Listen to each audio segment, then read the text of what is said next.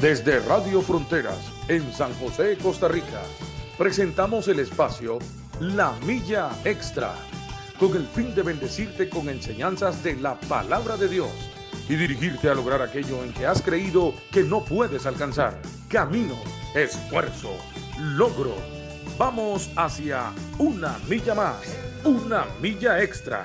Su estación, Radio Fronteras, desde San José, Costa Rica, presenta Una Milla Más. Solo queda la experiencia y la razón.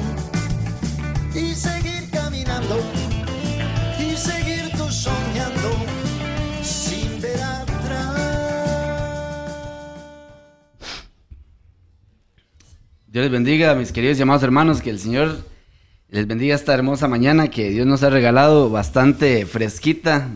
Eh, nuevamente por acá con ustedes un martes más, eh, dándole la gloria y la honra a nuestro Señor. Aquí en este su programa, La Milla Extra. Recuerde que transmitimos desde San José, Costa Rica, para todo el mundo, desde esta pequeña esquina aquí en San Sebastián, eh, donde, donde está la cabina de transmisión para que usted pueda lle- llevar y recibir la palabra la palabra del Señor todas las mañanas. Recuerde que este programa se transmite todas las mañanas de 7 a 8 de la mañana aproximadamente y se repite en las noches y queda grabado en la plataforma de Facebook por si acaso usted lo quiere escuchar y en YouTube también para que puedan escucharlo en el transcurso del día. Muy contento y como siempre les digo, muy agradecido con el Señor de que podamos estar un martes más con ustedes compartiendo la palabra del Señor y como siempre les digo, nuevas son las misericordias del Señor cada mañana, que hoy por pura gracia de Él estamos donde estamos. Recuerde que no es por ustedes, porque el Señor quiere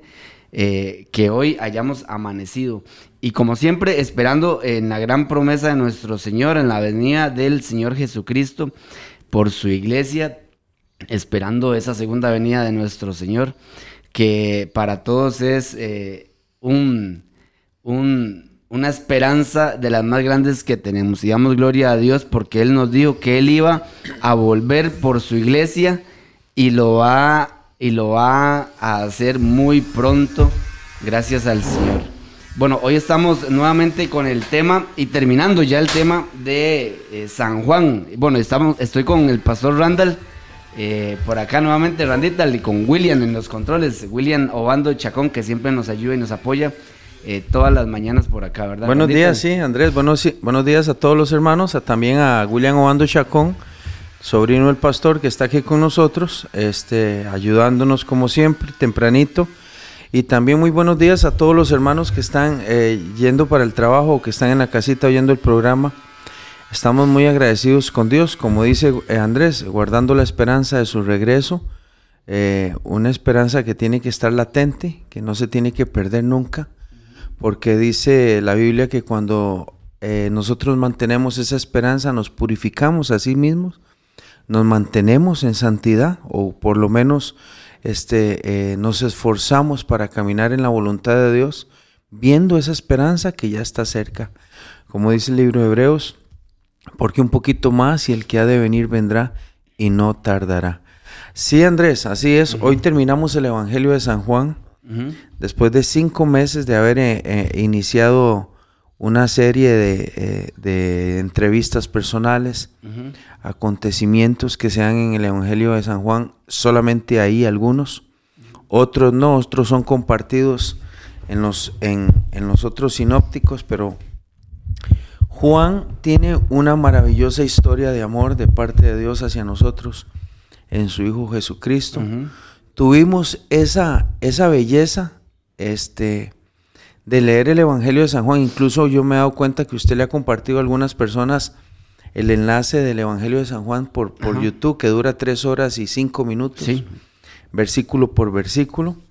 Pero hoy este, terminamos el Evangelio de San Juan, donde vimos cómo el evangelista presenta a Juan, cómo habla Juan de Juan el Bautista, también cómo habla de Natanael, cómo purifica el templo, cómo habla con Nicodemo, cómo él dice que, este, que Dios ha amado al mundo, San Juan 3, la entrevista personal con la mujer samaritana, el milagro de las bodas de Caná, el paralítico de Bethesda, ¿verdad? Cómo él empieza a, encon- a encontrarse con los judíos y con los religiosos de su, de su época, cómo habla con ellos en el San Juan 6 y les dice que él, este, que él ha venido de parte de Dios y no le aceptan. También cómo él este, habla acerca de una mujer que se encontró en el, se la llevaron adúltera para apedrearla y él la salva.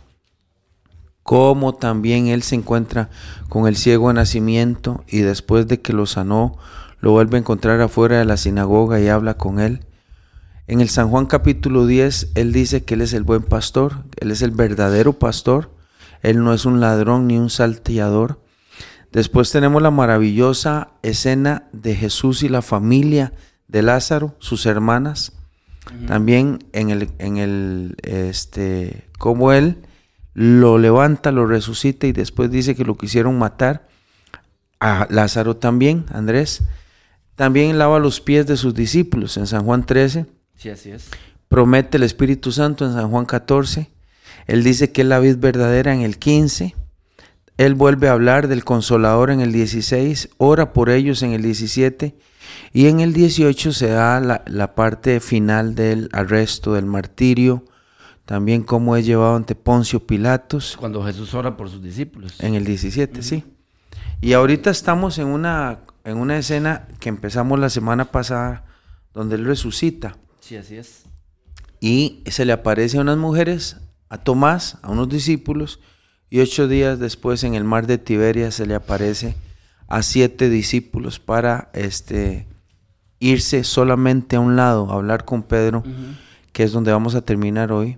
Tres preguntas de amor que le hace. Sí, así es. Tres veces le pregunta, Pedro, ¿me amas? Ujú.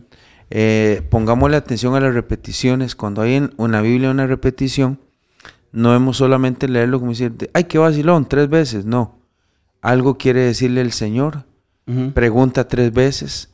Pedro responde dos claramente y en la tercera le dice, Señor, tú todo lo sabes. Así es. Y él le, le deja el encargo o, o- o le hace, como leemos nosotros, eh, un segundo llamado, Andrés.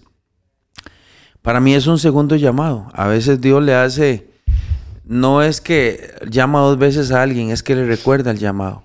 Sí, así es. La semana pasada hablamos con algunas, bueno, estábamos hablando de algunas personas que Dios le había llamado y le había escogido y le ha dicho, yo lo llamé a usted para esto. Andrés, como nos llamó a nosotros, como ha llamado a la iglesia, yo quiero que ustedes hagan esto. Así es. Si ustedes son mis hijos, si ustedes son mi iglesia, yo quiero que ustedes hagan esto.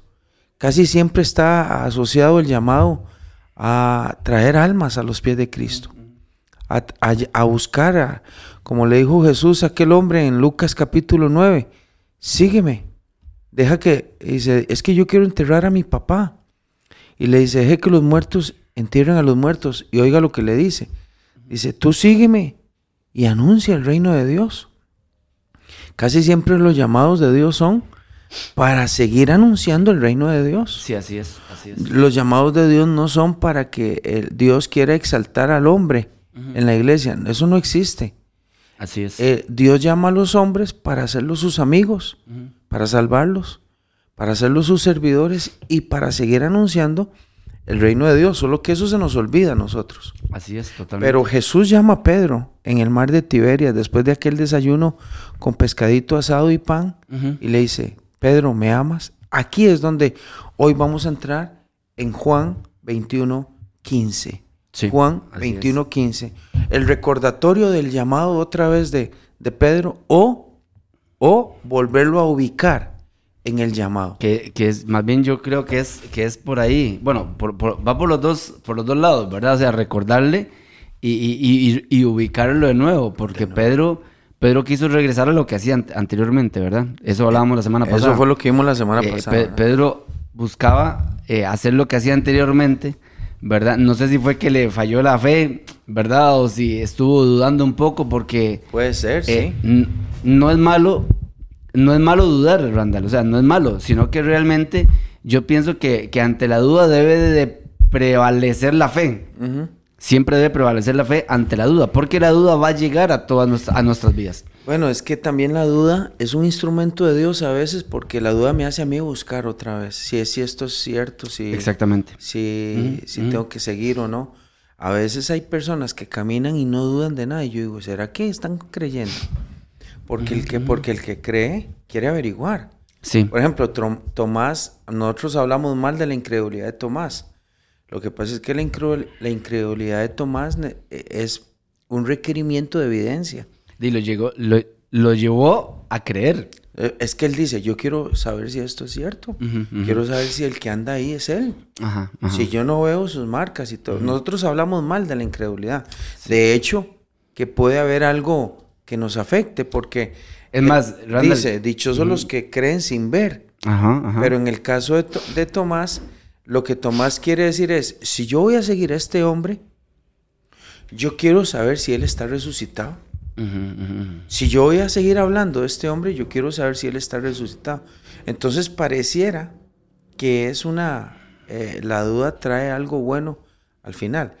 Hay problema, hay gente, perdón, hay personas que sí se quedan tra- atraba- atrapadas o trabadas en la duda. En la duda. Y eso sí, sí, así es malo. Sí, sí, es un problema porque ya empezamos a cuestionar a Dios. Cuando hay una duda y se queda en nuestro corazón, empezamos, empezamos a, a cuestionar al Señor. Y realmente yo, es más, yo digo que la, la, en cierto modo la incredulidad o la duda, la duda realmente, eh, Randall, eh, es buena porque si usted se da cuenta, eh, nosotros estamos en el camino del Señor, en el camino del Señor por incredulidad, por incredulidad en algún momento. Sí, Porque de ahí fuimos incrédulos en de donde, donde hubiésemos estado, ¿verdad? Desde cualquier lugar que hubiésemos estado, me refiero religión, si usted no cree en nada, si usted es eh, ateo, no sé, agnóstico, lo que usted, como usted quería llamarse antes de haber nacido nuevo, usted estaba en una, usted estaba en un estado de incredulidad. sí. Realmente, porque la religión realmente lo que hace es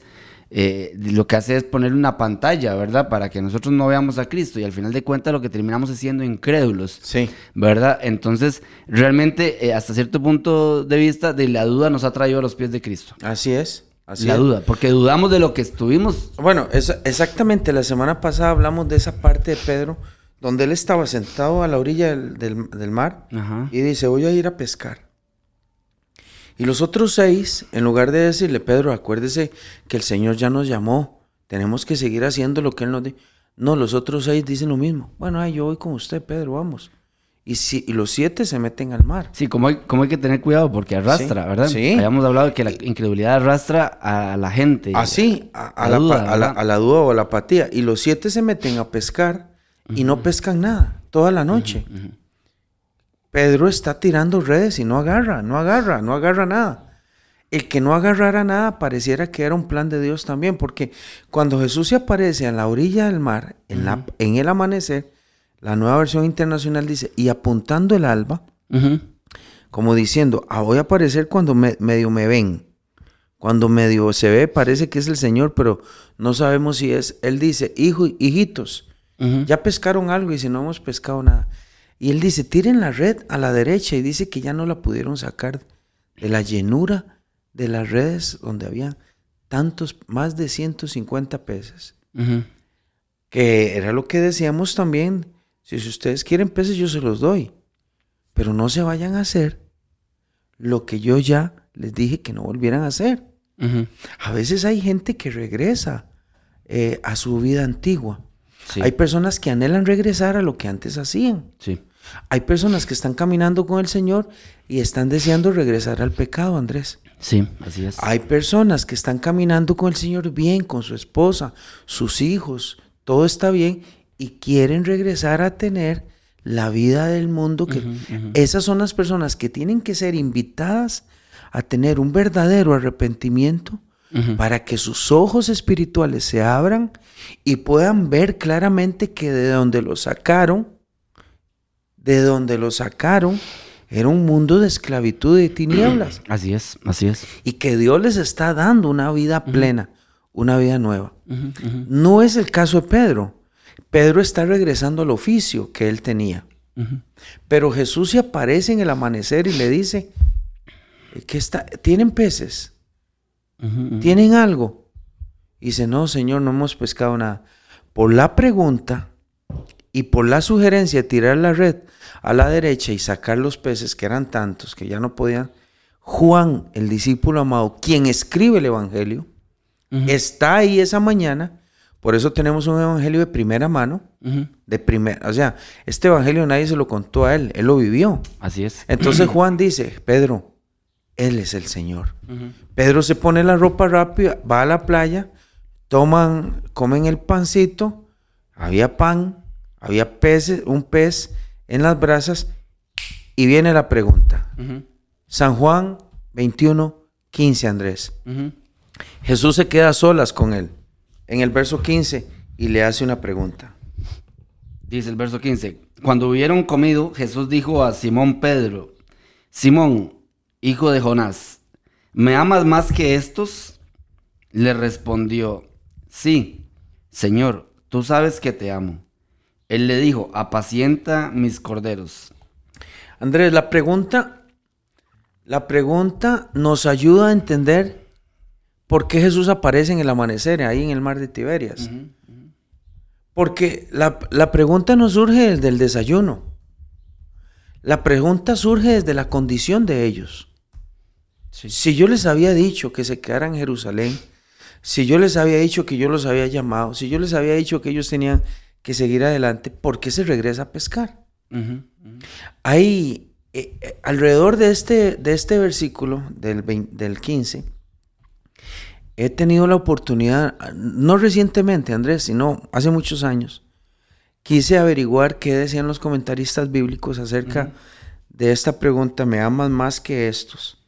Y hay algunos que deducen que la pregunta de Jesús, Jesús, o perdón, Jesús le pregunta a Pedro, ¿me amas más que estos? Es porque hacen una referencia a los seis discípulos que están alrededor. Parece que Jesús le está diciendo, Pedro, usted me ama más que ellos. ¿Verdad? Usted me ama más que ellos. Usted me ama más que, que Jacobo, que Juan, eh, que Natanael. Usted, eh, usted me ama más que, que ellos. E, ese es eso es lo que dice un comentarista. Algunas otras personas colocan la pregunta, Andrés, en que están comiendo pez, están comiendo pescadito, y Jesús con toda la, red llena de peces ahí en la barca del apóstol y todo eso, o de los discípulos. Jesús hace la pregunta, Pedro, ¿usted me ama más que estos peces? Como diciéndole, usted se regresó a hacer lo de antes. Realmente usted me ama, más, que, su oficio. Que su oficio anterior, que lo que usted hacía antes. Me ama más que lo que, lo que usted quiere regresarse. Cualquiera de los dos comentarios, que no lo vamos a saber a ciencia cierta, posiblemente un día en el cielo, cuando conozcamos a Pedro, ¿verdad? Vamos a preguntarle a qué se refería, o al mismo Juan. Pero cualquiera de las dos cosas, más que los discípulos o más que los peces, la pregunta de Jesús a Pedro es directa. Es una pregunta de amor. Pedro, ¿usted me ama más que cualquier cosa? Sea los discípulos, sea el oficio, sea los peces. Porque la pregunta que Jesús le hace a Pedro es una pregunta que también Jesús puede estarle haciendo a todos los hermanos que nos están escuchando. Ustedes me aman más que lo que a ustedes les gusta hacer. Ustedes me aman más que lo que ustedes aman en la casa. Sí. Porque Andrés, hay que reconocer. Sí. A veces nosotros no amamos a Dios como debiéramos amarlo. Tanto yo como cualquiera. Nosotros no amamos al Señor. Porque yo creo que una persona que ame a Dios se desboca por hacer la voluntad de Dios. Sí, totalmente. Se vuelca totalmente por hacerla. Esto no es de líderes, ni es de pastores, ni es de personas que están llamados al ministerio. Esto es un llamado para cualquier persona que se ha encontrado. Que ha nacido de nuevo. Que ha nacido de nuevo. y que se ha encontrado con Jesús cara a cara. Cualquier cosa que tengamos en la mano, debemos tirarla. Sí, así es. Cualquier cosa que nosotros estemos haciendo, debemos tirarla. Jesús le dice a él cara a cara, Pedro, usted me ama a mí. Usted me ama a mí. ¿Por qué? ¿Por qué cabe la pregunta? Pedro había dado tintes de amor. Pedro había seguido a Jesús hasta el pretorio o hasta el patio. Pedro había cortado la oreja de Malco para defender a Jesús. Pedro había dejado las redes y su familia, sus hijos, sus padres, todo lo había dejado por caminar tres años y resto. Pedro lo amaba. Ahora, pedía más amor el Señor, aún después de resucitado. Estaba pidiendo Jesús eh, algo más que seguirlo a Él. ¿Será que Jesús hoy nos está invitando a amarlo más de lo que nosotros podemos profesar que le amamos? Porque Andrés, si yo le pregunto a usted, o yo le pregunto a todos estos hermanitos que están aquí conectados, ¿ustedes aman al Señor? Yo creo que todos dirían, sí, yo lo amo. Sí, yo lo amo. Hasta los incrédulos. Ah, ah, pueden decir que sí. Pueden decir que aman. Pueden decir, no, lo dicen. Eh, lo dicen de que aman al Señor. Pero, digamos, si todos los que están conectados dicen, sí, nosotros amamos al Señor. Entonces, ¿qué hace usted con todavía peces en la mano? ¿Qué hace usted regresándose a la barca suya ¿Qué hace usted con un rencor en su corazón? ¿Qué hace usted con aquellos resentimientos viejos? ¿Qué hace usted volviendo a pecar como antes pecaba? ¿Qué hace usted volviendo a regresar a aquella vida? Que, ¿Qué hace anhelando? Eh... ¿Qué hace anhelando Egipto? ¿Qué hace usted regresándose? Es que es una buena pregunta. Sí, claro. O sea, yo sé que el Evangelio es una... El Evangelio es algo que sucedió hace dos mil años, pero es que el Evangelio es vivo. Sí, totalmente, el Evangelio tiene vida. Totalmente. Y cuando yo leo San Juan 21, como dije la semana pasada, la Biblia no fue un montón de letras que cayeron de las nubes y mira, cayó, se formó el capítulo 21. sí, así no fue. La Biblia tiene un propósito para el que lo está leyendo hoy. Hoy, hoy, 31 de mayo, hoy es 31. Sí. Hoy, 31 de mayo del 2022. ¿Qué es lo que Dios quiere decirme a mí cuando Él le pregunta Pedro, ¿me amas? ¿Me estará preguntando a mí algo? Sí. Sí, nos estará confrontando con, con, con algo que hay en nuestro corazón que no nos está permitiendo que Él sea el primer lugar sí. en, en, nuestra, en nuestra vida. Exactamente. Porque a, veces es muy, es muy importante tomar en cuenta eso, Randall, que, que el amar al Señor está por encima de, nuestra, de nuestros hijos, de, nuestra, Señor. de nuestra esposa, del ministerio, del ministerio, de nuestro oficio, de, la familia, del trabajo, de nuestro ocio, de, nuestro entretenimiento. está por encima pero y se lo pongo así, o sea, está por encima de los hijos, porque eh, hay gente que tiene a los hijos... Como los peces en la eh, mano. ah, exactamente. Lo, es que quiero hacerlo otra vez. Exactamente. Es que amo esto. lo, quiero lo, tienen en primer lugar. quiero, uh, quiero seguir a Jesús. Voy a poner una mano en el arado y la otra con el ídolo que tengo en mi casa, que es mi esposa, o que es mi esposo, o que es mis hijos o qué es el fútbol, o qué es este, eh, estas redes, o la plataforma digital, o las series, o el trabajo, o el dinero, o el carro. Hay tanta, hay tanta gente que toma a Jesús de una mano, pero no quiere soltar la, otra cosa. No lo quiere soltar.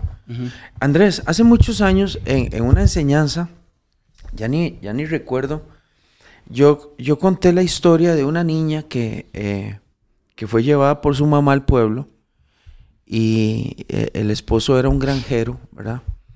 Y ellos fueron a, un pueblo y en una ventana de, un, de una tienda de, baratijas, de cositas ahí, una tienda como, como de que vendían eh, collares, ropa, zapatos. La niña, la niña, este, vio, vio un, collar muy barato, muy barato, ¿verdad? Entonces, eh, bueno, barato no, era, un, era un, collar muy bonito. La mamá no se lo pudo comprar. Cuando ellos regresaron a la casa en la noche, la esposa le cuenta al papá, al esposo, que la niña de cuatro años había visto un collar del que se había enamorado, que tenía un, costo más o menos, había que sacar una platita para comprarlo. Y entonces el papá llegó en la noche a la cama y le dijo a, la niña que si le había gustado el collar. Y ella le dijo que sí, que ya, eh, habían visto un collar y no sé qué. Bueno. Al día siguiente el papá llegó a la cama de ella y le dijo, ya para acostarla, para abrazarla y todo, le dijo, bueno, vamos a orar y ya oraron y dice, él le dijo, mi amor, este, regáleme ese peluche que usted tiene, ¿verdad? Un peluche que ella tenía y ella no lo quiso soltar y dice, no papá, dice, yo no, yo no puedo darle este peluche porque es con el que yo duermo. Pero le regalo mis, mis postales que yo tengo guardadas. Dice, no, yo quiero el peluche. Dice, bueno, no, papá, no me quite el peluche, entonces no se lo regaló. A la noche siguiente, el papá fue a orar por ella y todo. le dice, mi amor, regáleme ese peluche, ¿verdad? Y entonces ella lloraba y decía, papi, el peluche no, yo le regalo mis, mi muñequita de tal cosa, pero el peluche, porque ella dormía con el peluche. A la noche siguiente, el papá llega a orar por ella y todo. siempre era un papá devoto, un papá que tenía devoción y le enseñaba la Biblia. Y le pide el peluche y ella no se lo da. Y se pone a llorar. Le dice, le regalo esto.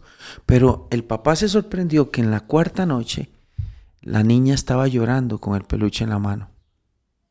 Y le dijo, papá, este, yo, yo a usted yo lo amo mucho, papi. Y usted todos los días me pide este, este, este peluche que yo tanto amo. Tome, yo se lo regalo. Pero se lo regaló llorando, Andrés. Le dice, tome, papi, el peluche, yo se lo regalo. Entonces, ella le da el peluche al papá, pero le duele soltarlo, pero se lo regala, porque ella ama al papá. Cuando ella le da el peluche al papá, el papá saca un collar de la bolsa de su pantalón y le dice, tome, yo le regalo a usted el collar. Su mamá me contó que usted esto era lo que usted anhelaba y yo se lo compré al día siguiente, pero no podía dárselo si antes no soltaba su peluche. A veces, Andrés, Dios nos quiere dar muchas cosas a nosotros, pero nosotros andamos con un peluche viejo, con un peluche del mundo. Queremos agarrar un collar que vale, un collar de, perlas preciosas que vale más que el peluche, pero que tenemos las manos llenas. Lo anhelamos, pero no queremos soltarlo. Pero no queremos soltarlo. A veces Dios nos quiere dar cosas lindas, pero como no soltamos lo viejo, no podemos experimentar lo nuevo de Dios. A veces el hombre tiene que dejar sus cosas para poder quedar cara a cara con Cristo y que le diga, si usted me ama, haga lo que yo lo mandé a hacer. Sí, así es. Nadie puede llamarse discípulo de Cristo si no lo sigue. Nadie puede ser un seguidor de Cristo si no deja todo. No puede. Si no lo obedece, si no lo obedece. Él no puede decir, yo sigo, yo amo a ese. Hay gente que puede amar, amar, a Dios con su boca, Andrés. Con la boca cualquiera ama. Pero caminando con el Señor no. Porque en el versículo 16 dice que volvió a preguntarle, Simón, hijo de Jonás, ¿me amas? Y el Señor, y sí, Señor, tú sabes que yo te quiero, dice la nueva versión internacional. Cuida mis ovejas. Y el verso 17 dice por tercera vez que Jesús le preguntó, Simón, hijo de Jonás, ¿tú me amas? Y a Pedro le dolió que por tercera vez Jesús le hubiera preguntado que me amas. Y él le dijo, Señor, tú lo sabes todo. Todo. Tú sabes que yo te amo. Y entonces le dijo, apacienta mis ovejas. Jesús le dijo por tercera vez, apacienta mis ovejas. ¿Por qué le pregunta tres veces, Andrés? ¿Por qué le pregunta algo que Jesús ya sabe? Acordémonos que muchos capítulos anteriores nosotros habíamos dicho que Él sabía todas las cosas. Sí, así es. Jesús sabe todo. Jesús sabe lo que usted ama. Jesús sabe lo que usted siente. Jesús sabe lo que usted prefiere. Jesús sabe dónde está su corazón, ¿cierto mentira? Sí, así es. Él sabe dónde está nuestro corazón. ¿Por qué le pregunta tres veces? ¿Por qué quiere asegurarse? Porque claro, después de esto viene el libro de los hechos. Sí. Una iglesia eh, predicando el Evangelio por todos los lugares del mundo, desde Judea, a Jerus- Jerusalén, Judea, Samaria, y después se suelta el Evangelio por todo. Y ya no hay un Pedro eh, que pescando peces. Hay un Pedro que está tirando la red en las predicaciones, sanando enfermos, dirigiendo la iglesia, mandando misioneros, así. Ya no lo veo con barca ni con Sí, peces. es como, una, es como una, una parte de la palabra donde el Señor dice, tengo que ubicarlo, Tengo que recordar. tengo que recordarle. Y ubicarle, eh, ¿para qué lo llamé? ¿Y para qué fue que él, para qué fue que él, que él, está, por, que él está por aquí? Ah. ¿Y, que, y para qué él está en este grupo? Sí. ¿Y para qué ves que él va a predicar? Porque Pedro iba a ser uno de los más grandes predicadores, ¿verdad? De la iglesia, sí. de la iglesia primitiva, ¿verdad? Y, y- y el maestro tenía que recordárselo. Sí. ¿Será que hay gente así en la iglesia, Andrés? Este, esta enseñanza, este, estuvimos con, con, con esta enseñanza la semana pasada.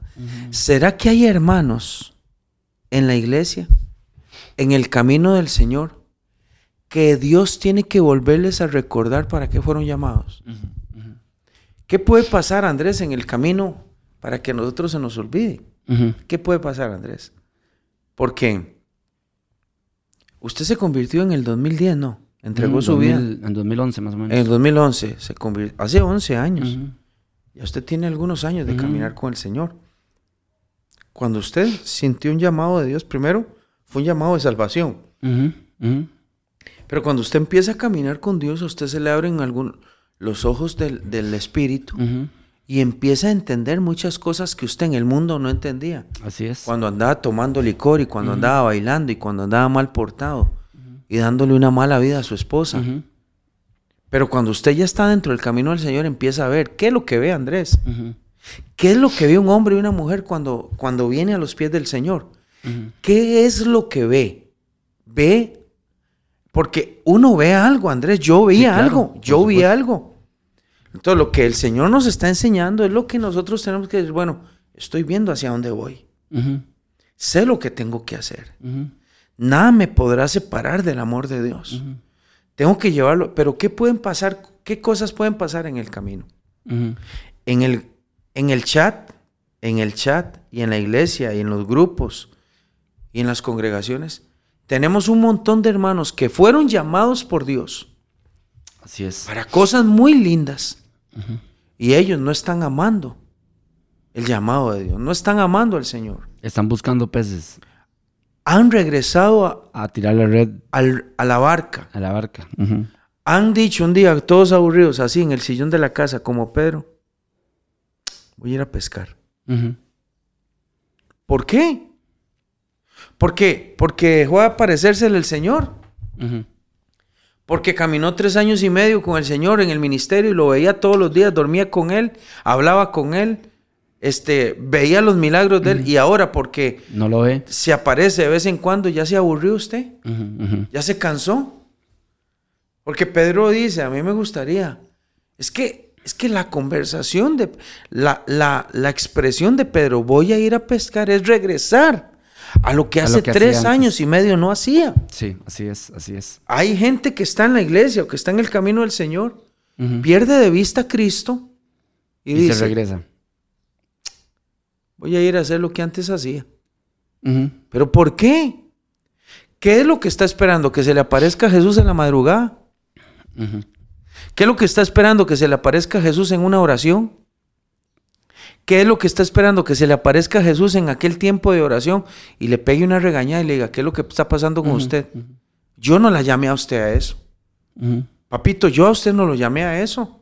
Yo no lo llamé a regresar. Andrés, Dios no nos ha llamado para que caminemos un tiempo y regresemos a lo de antes. Y Dios, volvamos y- no, Andrés, Así Dios es. nos ha llamado para ca- que caminemos con Él y cumplamos su voluntad. Sí, es, es importante porque nosotros, nosotros te- eh, llega un momento en que yo pienso que esos, esos, esas etapas, como la que pasa eh, Pedro en este momento, tal vez es una etapa donde, donde hay un descuido también a veces Sí. de la persona. Hay un descuido. Porque a veces no nos damos cuenta, pero nos descuidamos en algún momento en algún momento nos descuidamos o en algún momento, Randall, nos sentimos tan firmes y descuidamos algunas áreas. Es cierto. ¿verdad? Nos sentimos tan firmes y descuidamos algunas áreas. Cuando nos damos cuenta, estamos eh, montados en la barca otra vez. Sí. Cuando nos damos cuenta, porque a veces cuando abrimos los ojos estamos montados Ya en está. la barca otra vez. Y estamos tratando de pescar y no pescamos nada. Y no ¿Sabe pes- por y no qué? pescamos nada, así Porque es. en el mundo no nos va bien. Así es, así es. Porque Yo cuando, decía- decía cuando regresamos a hacer lo de antes, no pescamos nada. Y como le dije a la iglesia un domingo de estos, y qué dicha que no que no pescó pescamos, nada. ajá. Qué le decía- dicha. Le decía a la, a la- a la- a la iglesia y al grupo de hombres, Randall, que, que del otro lado, que del otro lado del potrero es- es un resbaladero, como dice el Salmo 73. Es Sí. un resbaladero. Cuando podemos estar de este lado y, y- y estamos parados sobre una roca firme. Qué lindo que es estar parado en la roca firme. Sí. Saber que usted no se va a hundir. ¿Verdad? Cuando del otro lado estamos en un resbaladero, ¿verdad? Estamos en algo inseguro. Estamos como en arena. No, no, no tenemos, no tenemos. O sea, y yo les decía, yo no conozco a nadie que se haya apartado del Señor. Que se haya regresado a la barca. No. Lo mismo que- digo yo. Y que le haya ido bien. Lo mismo digo yo. Y, y no hace falta que se lo cuenten a uno. No, no, no, No hace no. falta que se lo cuenten a uno. Es con solo ver. Lo mismo digo con solo yo. ver la persona, inclusive con solo ver la cara de la persona. Me gustaría que... usted se da cuenta. Me gustaría cuenta. que nos presenten a alguien que diga, vea, desde que yo me alejé del Señor, viera cómo he prosperado. Oiga, duermo en paz, no me hace falta. Quisiera, quisiera conocer a uno. No hay uno solo. Quisiera, ahí está tirando las redes. Ajá. ajá. Ahí está tirando las redes y no sale nada. Todas las tirando madrugadas. y toda la noche, tirando y no le sale. Tirando, se va a hacer esto y no le sale. Se va aquí y no le sale. Se va allá y no. ¿Y sabe qué? Eso, que no le salgan las cosas, también se llama amor de Dios. Sí, así es. También se llama amor de Dios porque no le está saliendo las cosas, no le sale nada en la red, no agarra ni una, ni un cabezón, ni una lumina agarra del río. ¿Sabe por qué no le sale nada? Porque, Porque Dios, Dios- quiere que usted Dios lo sepa, porque ve, aparece Jesús y le dice, ¿qué anda buscando usted? Que eso- ¿Quiere peces? usted quiere peces, Tire la red de este lado. Tírela. Y hasta le dice de qué lado la tire. tírela, va a sacar 153 peces. Gloria No a es Dios, que lo sí, que usted anda es. buscando yo se lo doy, pero usted está desubicado. Sí, así es, así es. Dios, Andrés, Dios a nosotros nos da todas las cosas. Nosotros no venimos al Señor para que nos dé cosas. Venimos al Señor porque Él es nuestro tesoro más grande. Sí, así es. El tenerlo a Él ya lo Yo tenemos todo. decía, decía a, a los hombres, decía que, que, que la gente, la gente cuando está en la barca cree que prosperidad es tener cosas. Y eso, es- y eso es una equivocación. El, el Hijo de Dios, el Hijo de Dios tiene que saber que prosperidad es tener a Cristo en el corazón. Que la riqueza más grande de nosotros es el Señor Jesús. Es la riqueza más grande de nosotros. Porque también a veces llegamos a los pies del Señor y queremos ver prosperidad y, y- y para la gente prosperidad, cuando usted le dice esa palabra, eh, Randall, cuando usted le dice a la gente prosperidad, la gente se imagina dinero, plata, No, casas, sí. carros, pero yo digo, la prosperidad es tener a Cristo Es tener a Cristo. dentro de la barca. Es, es- es que Él esté conmigo. Es que Él esté con nosotros. Digamos, un hombre y una mujer cuando tiene a Cristo no tiene que estar poniendo los ojos en otras cosas. Ya tiene eso. Así es. Eh, eh, ya, lo, ya lo tiene. Es como que yo ahorita esté con usted y quiera hacerle una videollamada para verlo. ¿Para qué? Si usted está conmigo. El tener a Cristo eh, es suficiente.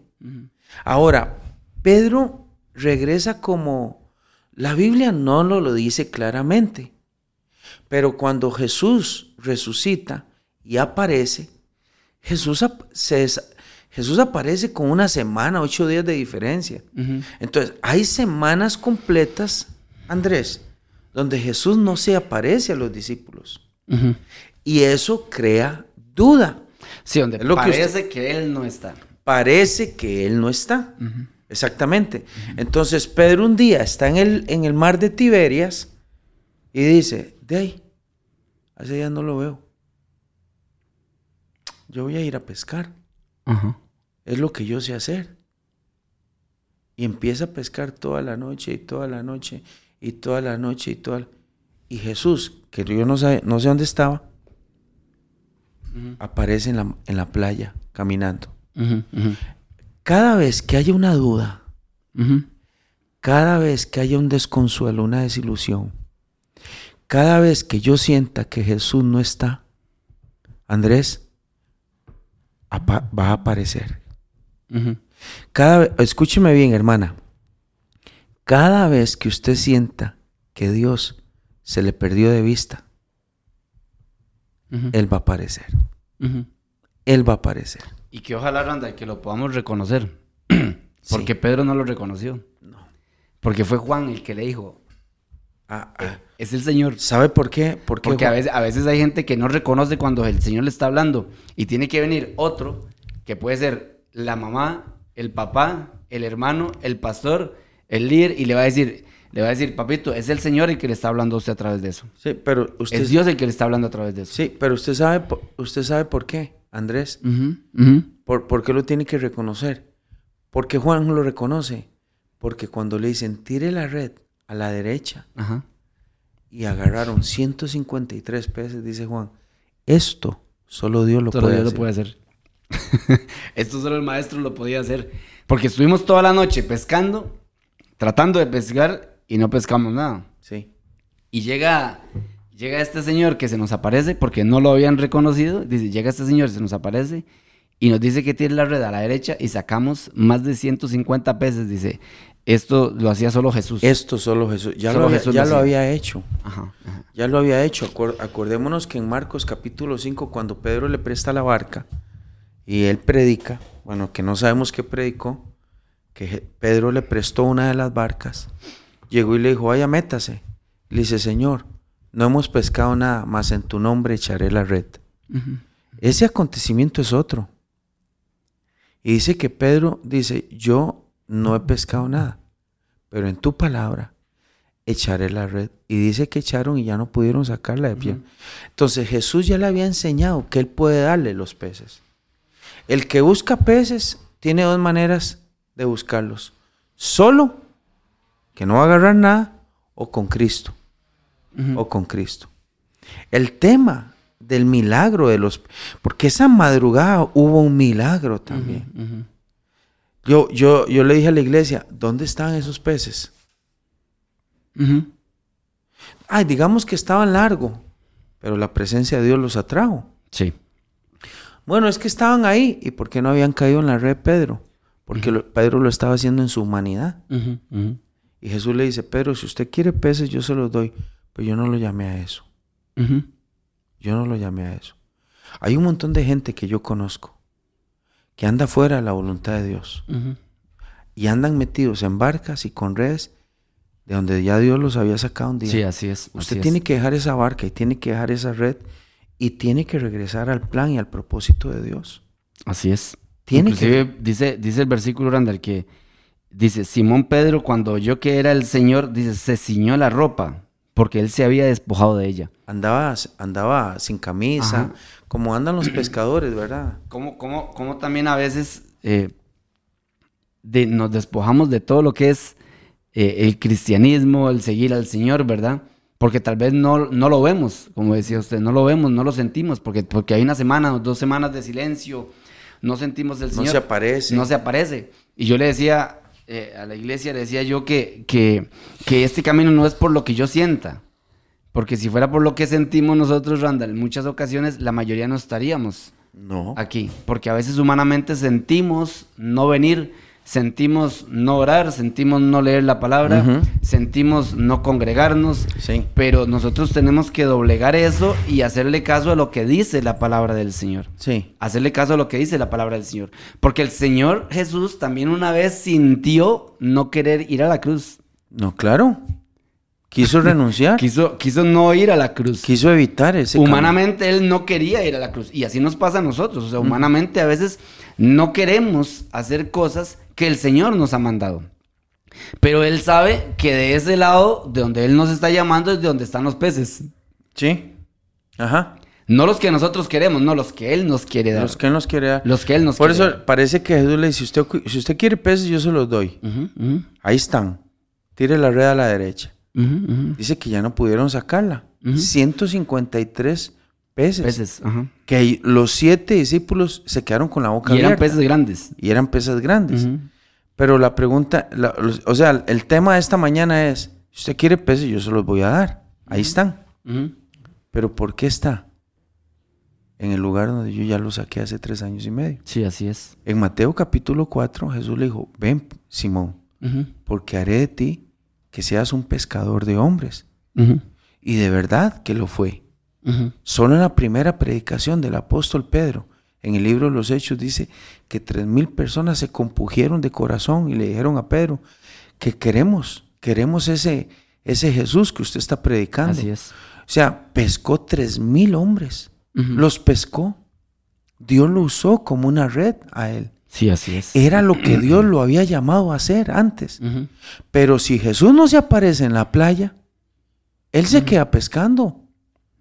Hay un montón de hombres y mujeres que si Jesús no se les hubiera metido enfrente en el camino, ahí andaríamos Ahí otra vez haciendo lo que antes hacíamos.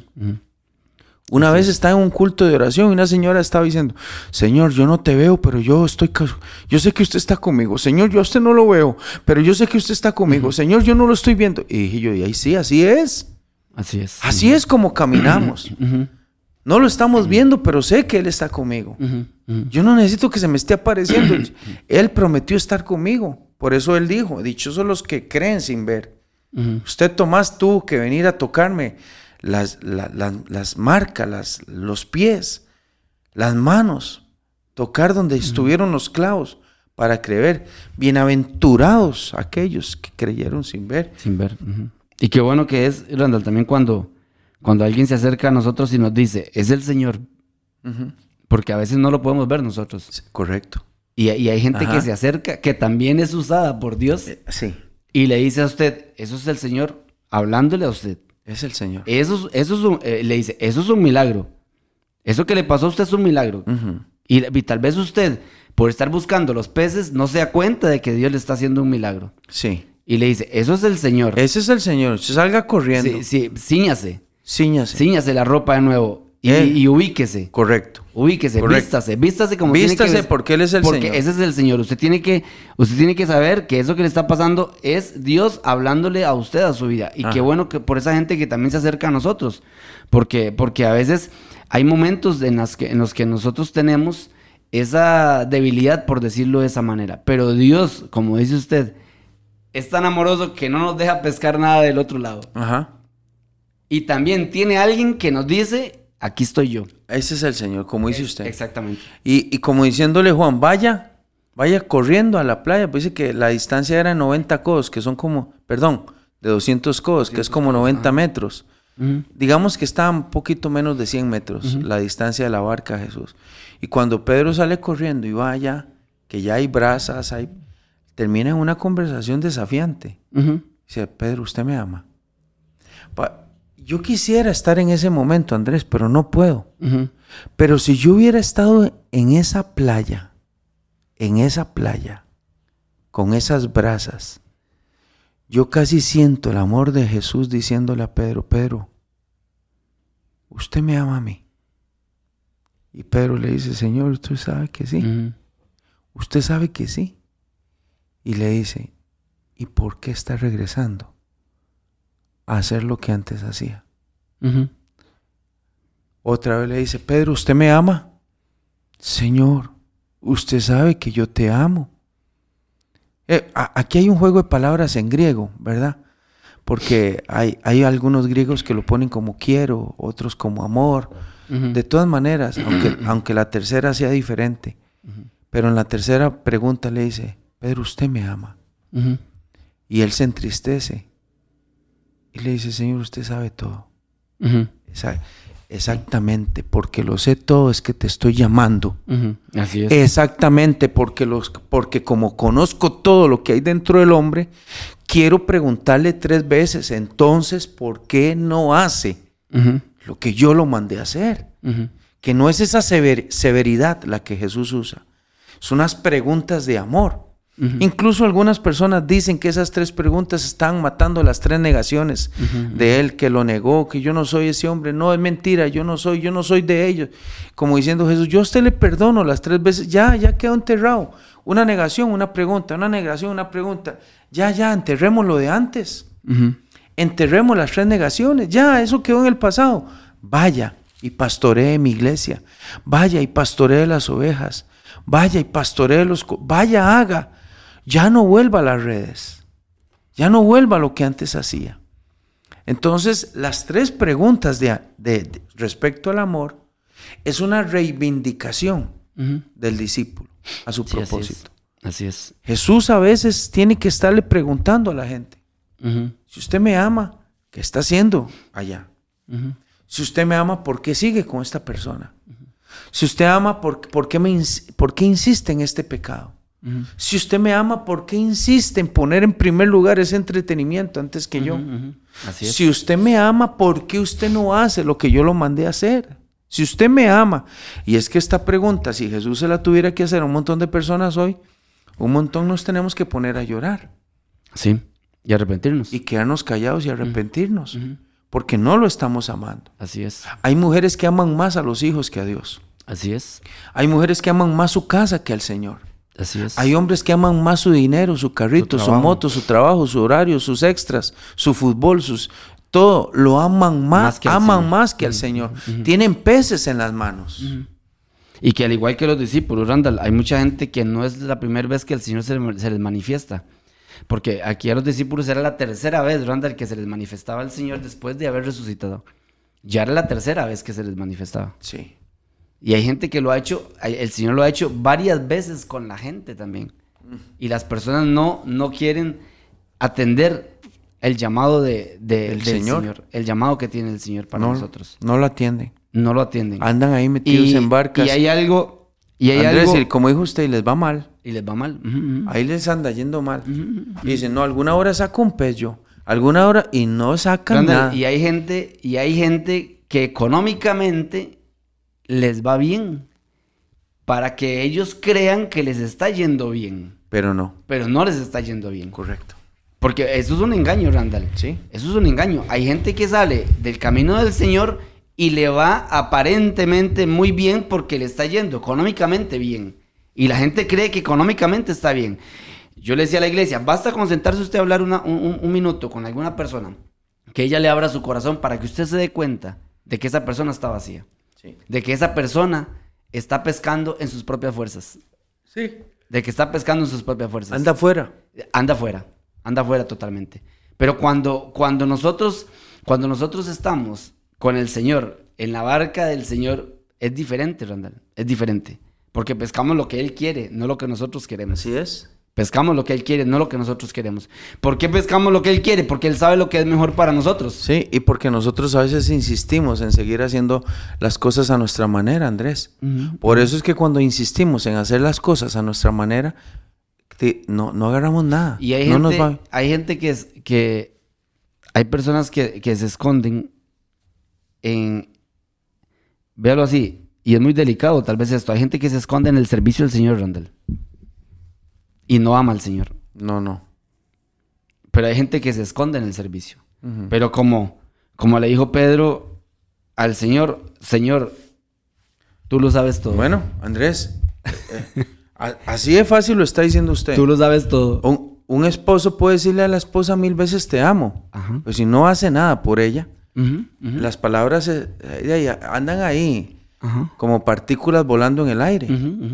Si yo digo que yo amo al Señor, Tengo que demostrarlo. tengo que demostrar que... Sí.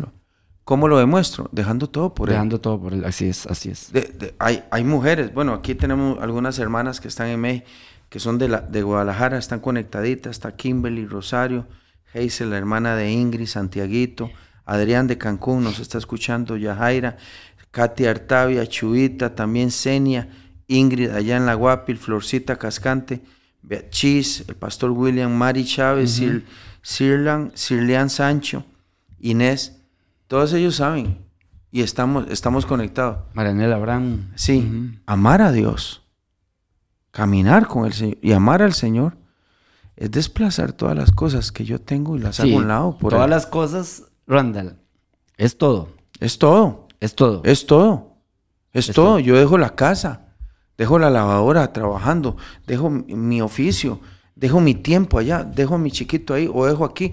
Yo voy a ir a caminar y a servir a le Dios. decía un día, Randall, Yo no a- puedo decir que yo amo a Dios tirado un sillón. le decía un día no a- existe. A, un a un hermano, a un hermano mío en la sangre que me decía que que él quería dejar de- el instituto porque estaba, pues, porque se le complicaba un poco, o sea, el estudio de la palabra porque se le complicaba un poco los tiempos. Se le complicaba un poco el tiempo para estudiar y para hacer las tareas y todo eso. Y yo le dije, ¿usted juega fútbol? Y me hace, sí. Yo, ya- yo sabía la respuesta. Y le digo yo, "¿Cuán- ¿cuántas veces a la semana juega? Y me hace, una semana. Le digo, "¿Y ¿cuántas, cuántas horas? Y me dice, dos horas. Y yo, ahí está, ahí está su respuesta. Deja el fútbol. Ahí está su respuesta. Deja el fútbol. ¿Cuánt- ¿Cuántas, cuántas horas a la semana? Y, y conste, yo sé que a veces juega más. Yo no lo estaba juzgando, pero yo le estaba poniendo Un ejemplo. a, a- a la luz un ejemplo de algo que él no veía. Y yo le decía, ¿usted juega fútbol? Sí, ¿cuánto? Dos horas. No está malo, conste, no está No, malo. no, no, no. está malo jugar fútbol. Yo no quiero que, que me Pero sí se puede volver malo. Pero sí se le puede, exactamente. Sí se puede volver malo. porque, Porque, yo se lo digo así, hay personas que no faltan a una mejenga bajo la lluvia, Randall. Ah, sí, sí, sí, sí. Bajo la lluvia no faltan, pero no quieren ir a estudiar la palabra del Señor una hora. No es porque está lloviendo. Porque o, no está o lloviendo. no voy al culto de oración porque está lloviendo. Ahí es donde, ahí es donde usted tiene que pesar y decir, ahí es donde el Señor le pregunta a usted, ahí es donde el Señor le Ah, pregunta no, a sí. usted. Ah, no. Le dice a usted, eh, Randall, lo- tú yo- me amas. No, y, le voy a decir, Randall, tú me amas. hice la balanza. Hice la balanza y le falta peso. Así de fácil. Sí, Como el nieto de Nabucodonosor. sí. Lo pesaron. Lo pesaron. Y dice, y, te encontra- y Dios te ha encontrado falto. Falto.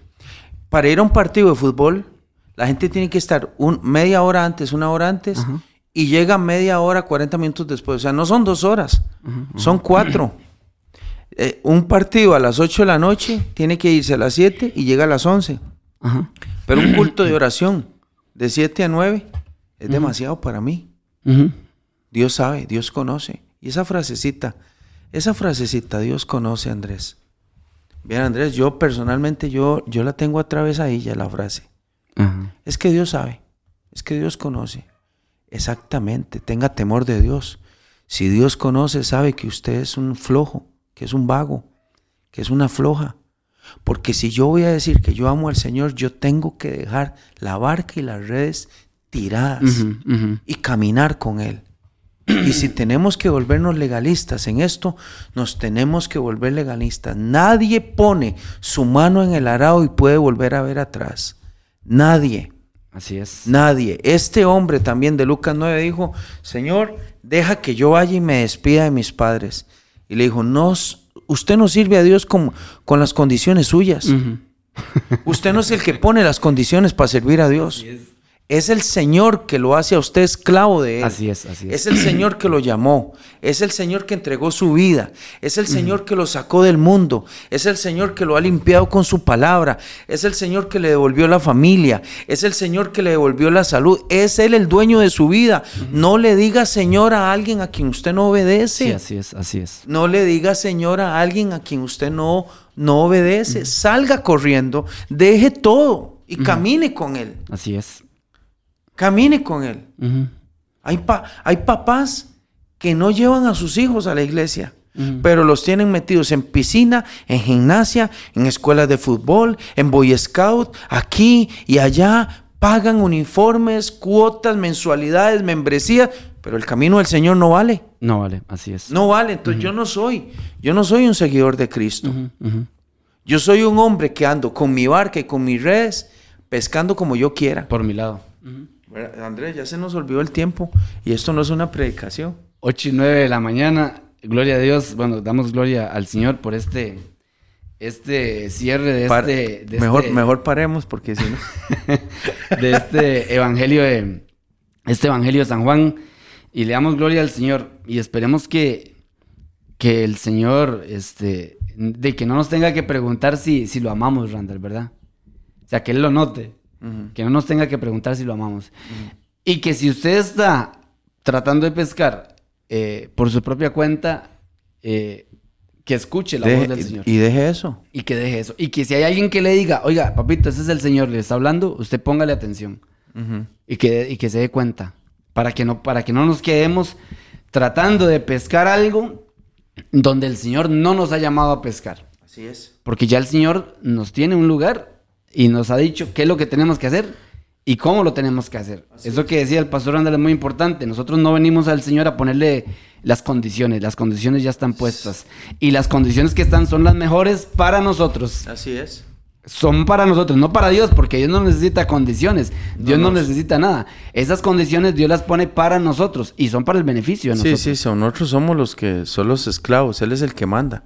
Que el Señor no nos pregunte si lo amamos, que Él se dé cuenta de que lo amamos por la forma en la que estamos viviendo. Y le damos gracias a nuestro Señor por, por este tiempo de, de- de aprendizaje de la palabra del Señor, del Evangelio de San Juan. Ojalá usted pueda ver el video eh, que está en YouTube y saque el, saque el tiempito. Son tres horas, ¿verdad? Son tres horas. Es en, en- en- en Dura tres- menos que Pasión de Gavilanes. Bueno, gloria a Dios, así es. Dura, dura menos que tres capítulos de, de una serie. O de cualquier De serie. cualquier serie. Vaya y saque una hora por día y vaya, vese ese Lindísimo el. Evangelio. El Evangelio de según San Juan en YouTube dura tres horas. Usted lo pone ahí, le va a salir tres horas y tres minutos. Usted se sienta y agarra la Biblia, versículo por... Agarra el control, le pone pausa, medite, otra vez lee, vuelve a ponerle play, medita. El Evangelio según San Juan. Es así, tal y cual.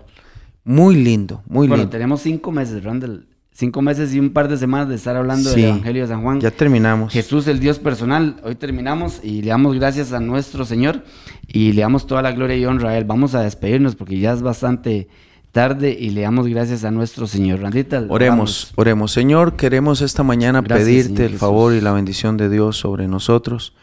Bendice a mis hermanas, a mis hermanos, aquellas hermanas que están allá en Guadalajara, los hermanos que están, Dios, escuchándonos en Cancún, los del DF, y también la gente que nos escucha en Nicaragua, Señor, en Ecuador, los hermanos de aquí de Costa Rica también que han estado conectaditos, Señor. Todos los hermanos fieles que están en su trabajo, van para su trabajo, están en su casa y han puesto Dios el programa en la milla extra. Bendícelos, dales fuerzas para seguir adelante. Señor, que no pesquemos conforme a lo que creemos, sino que podamos cumplir el plan y la voluntad de Dios en obediencia, bajando nuestra cabeza, siendo servidores del Señor Jesucristo, caminando con Él. Sí. Padre, bendice a todos los que han servido en la obra de Dios. Síguelos dándoles fortaleza, sígueles dando fuerza. Te lo pedimos en el nombre de Jesús y que hoy se- sea un día de mucha, de mucha bendición para la gloria de tu santo nombre. En el nombre de Jesús. Amén. Amén. Y amén. Muchas gracias, Kimberly. Eh, también a Marianela, muchas gracias por sus comentarios. Saludos, Vero. Y también Zenobia, que también dice que le ha gustado ahí la, la palabra. Que Dios les bendiga. hermano. Amén. Que tengan un excelente día. Bendiciones. Desde Radio Fronteras, una milla extra. Hasta el próximo programa y que Dios les bendiga. Una milla extra. Radio Fronteras.